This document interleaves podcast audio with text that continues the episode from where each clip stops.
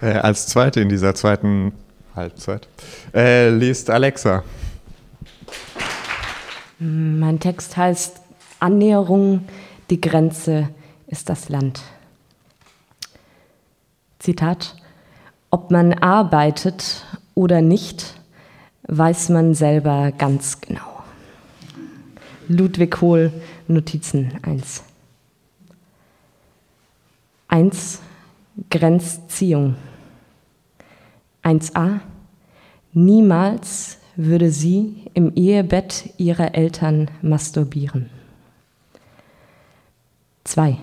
Grenzgebiete. 2a. Kind, es ist eine Sache, öfter zu Beerdigungen als zu Geburtstagen zu gehen. Es ist eine andere Sache, die letzten vier Zähne in der Stulle stecken zu sehen. 2b.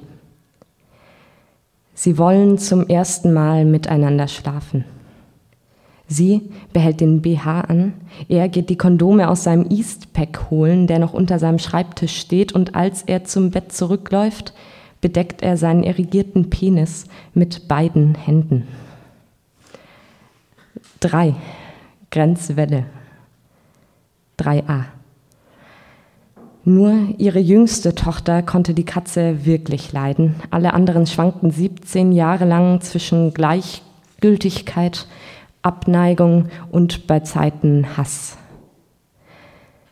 Am Morgen lag sie zitternd auf der Türschwelle, jetzt flach atmend auf einem Kissen in der Tierarztpraxis.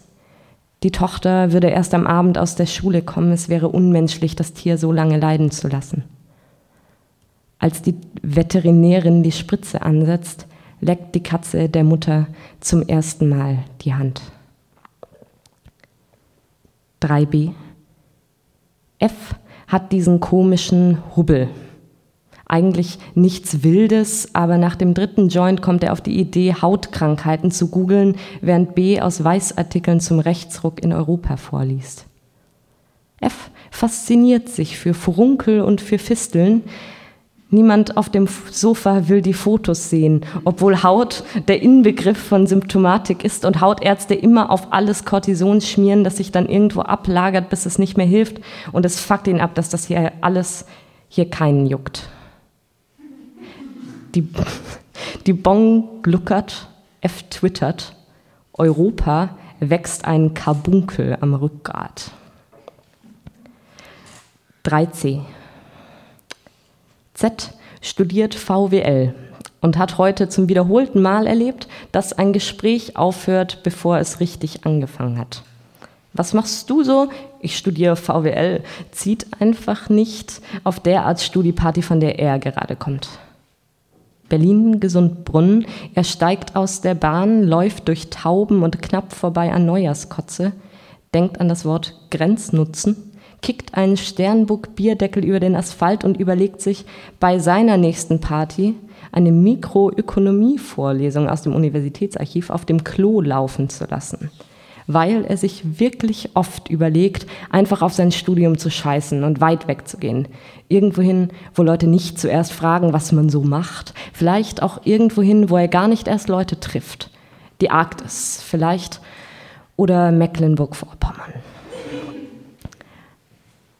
4. Grenzwerte. 4a. Sie liest auf dem Smartphone bei Kaffee und Kippe. Auf dem Mount Everest gibt es Internet. Ab und zu ein DJ im Basecamp. Wer sein Gepäck nicht tragen kann, bezahlt jemand anderen dafür. Außerdem gibt es jährlich über 12.000 Kilogramm touristische Scheiße. Bei einem Monsun wird das Grundwasser der höher gelegenen Dörfer verseucht. 4b. Vater lässt sich nicht ohne die Schrebergartensiedlung denken. Wenn wir seine Nähe suchen, pflücken wir die Nacktschnecken von den Salatköpfen. Haben wir den Eimer halb gefüllt, dürfen wir barfuß in den Schneckeneimer steigen und darin herumhüpfen. Schneckensuppe kochen, nennen wir das. An Schneckensuppentagen ist Vater es, der uns badet. Mutter schimpft, sie hasst Schneckensuppentage, aber wir lieben sie, lieben sie innig für diesen Moment abends auf dem Badewannenrand, wenn wir beide auf seinen Knien sitzen und er uns behutsam den Schleim unter den Zehennägeln herauspult, sachte summt. So ist unser Vater an Schneckensuppentagen. 4c. Ich bin 18. Das Mädchen ist mit Sicherheit ein paar Jahre jünger als ich. Vorhin habe ich sie mit einem der Bauchladenverkäufer auf Khmer Schmerzen, scherzen sehen. Sie haben ein Selfie gemacht, dann ist er weitergefahren. Später sitzt sie mit einem alten weißen Mann auf der Mauer am Fluss. Er hat ihr ein Eis gekauft, jetzt steigen sie in ein Taxi und ich weiß, dass sie vor seinem Hotel aussteigen werden. 4D. Die Eltern haben etwas gegen Käfigtiere, aber viel übrig für ihre Tochter, also lassen sie sich erweichen und kaufen ein Kaninchen, das rasant zum Stallhasen heranwächst. Die Tochter tauft ihn Kröte, baut ihm ein Hotel und weint bitterlich, als ihre Eltern feststellen müssen, dass er am lebendigen Leibe von Parasiten zerfressen wird. Das Geld ist knapp. Der Vater bewegt den Stein über seinem Kopf auf und ab und auf und ab und ruft dann doch die Nachbarin. Am selben Abend noch bringt sie ein frisch geschlachtetes Exemplar aus ihrer Garage vorbei und wünscht einen guten Appetit. 5 Grenzgänge. 5a. Sie hat heute bereits in der ersten Stunde ihrer dritten Nachtschicht in Folge die Top 3 der Fragen gehört, die sie nicht hören will. Was sie dann machen will, wenn sie fertig studiert hat, damit. Wann sie Kinder kriegen wird, nicht ob. Woher sie kommt, wirklich und als G wie immer ganz rechts am Tresen den ersten Judenwitz erzählt hat, war das der letzte Tropfen, der sie in den Keller gehen ließ. Fass wechseln, ihre Wut ein entschuldigendes Lächeln, es schäumt nur noch. Sie raucht ihre selbstgedrehte Kellerkippe im Erfolgsgeruch der Giftköder. Auf ihrem Handgelenk steht mit Edding die Deadline für den Call for Papers. Sie denkt an ihre Barrett-Lektüre an Gerlach, der später versuchen würde, eine deutsche Atombombe zu entwickeln, an Stern, der als deutscher Jude zur Emigration gezwungen war und versucht, Gs Witze auszuatmen. Was zur Entdeckung des Elektronenspins führte, war unter anderem der schweflige Atem des unterbezahlten Forschungsassistenten Stern, der mit seiner billigen Zigarre nah genug an das Experiment herantrat, um Silber in Silbersulfid zu verwandeln, das nach Monaten ein erstes Ergebnis sichtbar machte. Der agentielle Beitrag von Sterns Zigarre, die Zigarre als Verdichtung der Funktionsweise anderer Apparate, soziales Geschlecht, das alles kritzelt sie sich nochmal auf die letzte Seite ihres Bestellungsblocks als sie den letzten Kippenstummel aus der Lücke zwischen den Pflastersteinen gezogen, die Scheine gezählt, das letzte Glas gespült und das Licht gelöscht hat, öffnet sie den Sekretär mit den kubanischen, lässt eine Beliscuso mitgehen und denkt, ceci n'est pas un cigare. 5b. Jeden Morgen steht Herr D. noch vor der Sonne auf und trägt Zeitungen aus. Auf dem Nachhauseweg holt er Brötchen für die ganze Familie und setzt Kaffee auf, frühstückt mit seinen Kindern, bringt sie zur Schule, dann geht er ins Büro und mit allem ist Herr D. grundzufrieden. Nur seine Verdauung macht ihm zu schaffen, aber darüber spricht er nicht. Sein briefträgerisches Zuständigkeitsgebiet ist ein nahegelegenes Vorstadtviertel, bestehend aus Hecken und Häusern und Straßenlaternen. Es gibt kein stilleres Örtchen als dieses Viertel zu dieser frühen Morgenstunde, denkt sich die häufig, und doch kein stilles Örtchen für mich. Und über seinen Witz schmunzelt er dann, während es in ihm rumort.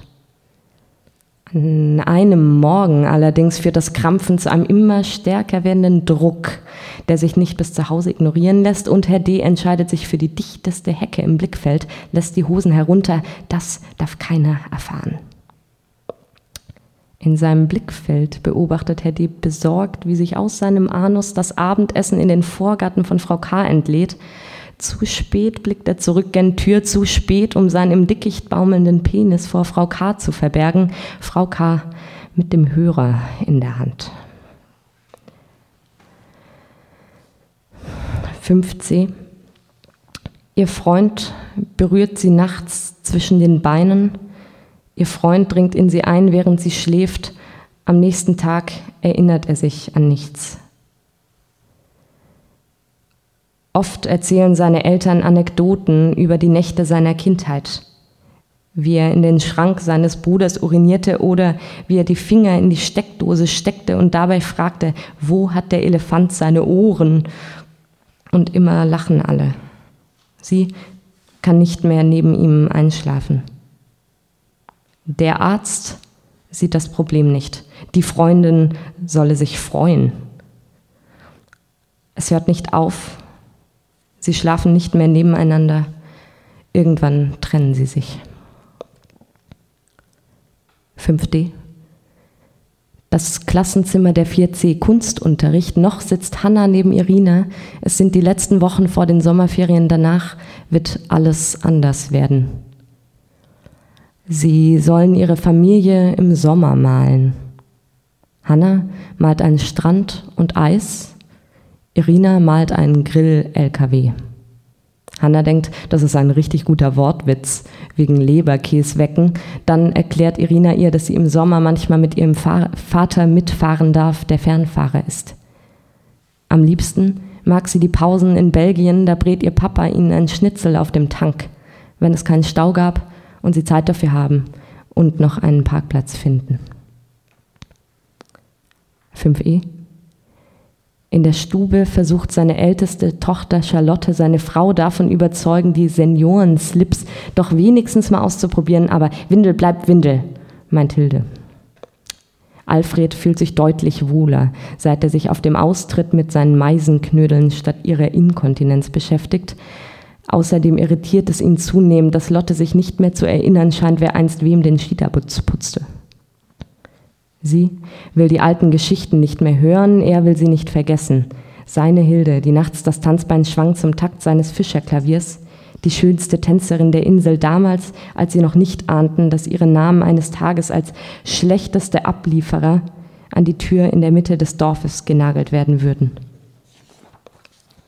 Was er nicht vergessen kann, wie er die Tiere auf die Weide trieb, im Akkordeonkoffer zwischen Charlottes Windeln ein paar Notgroschen, das Instrument im Schrank versteckt.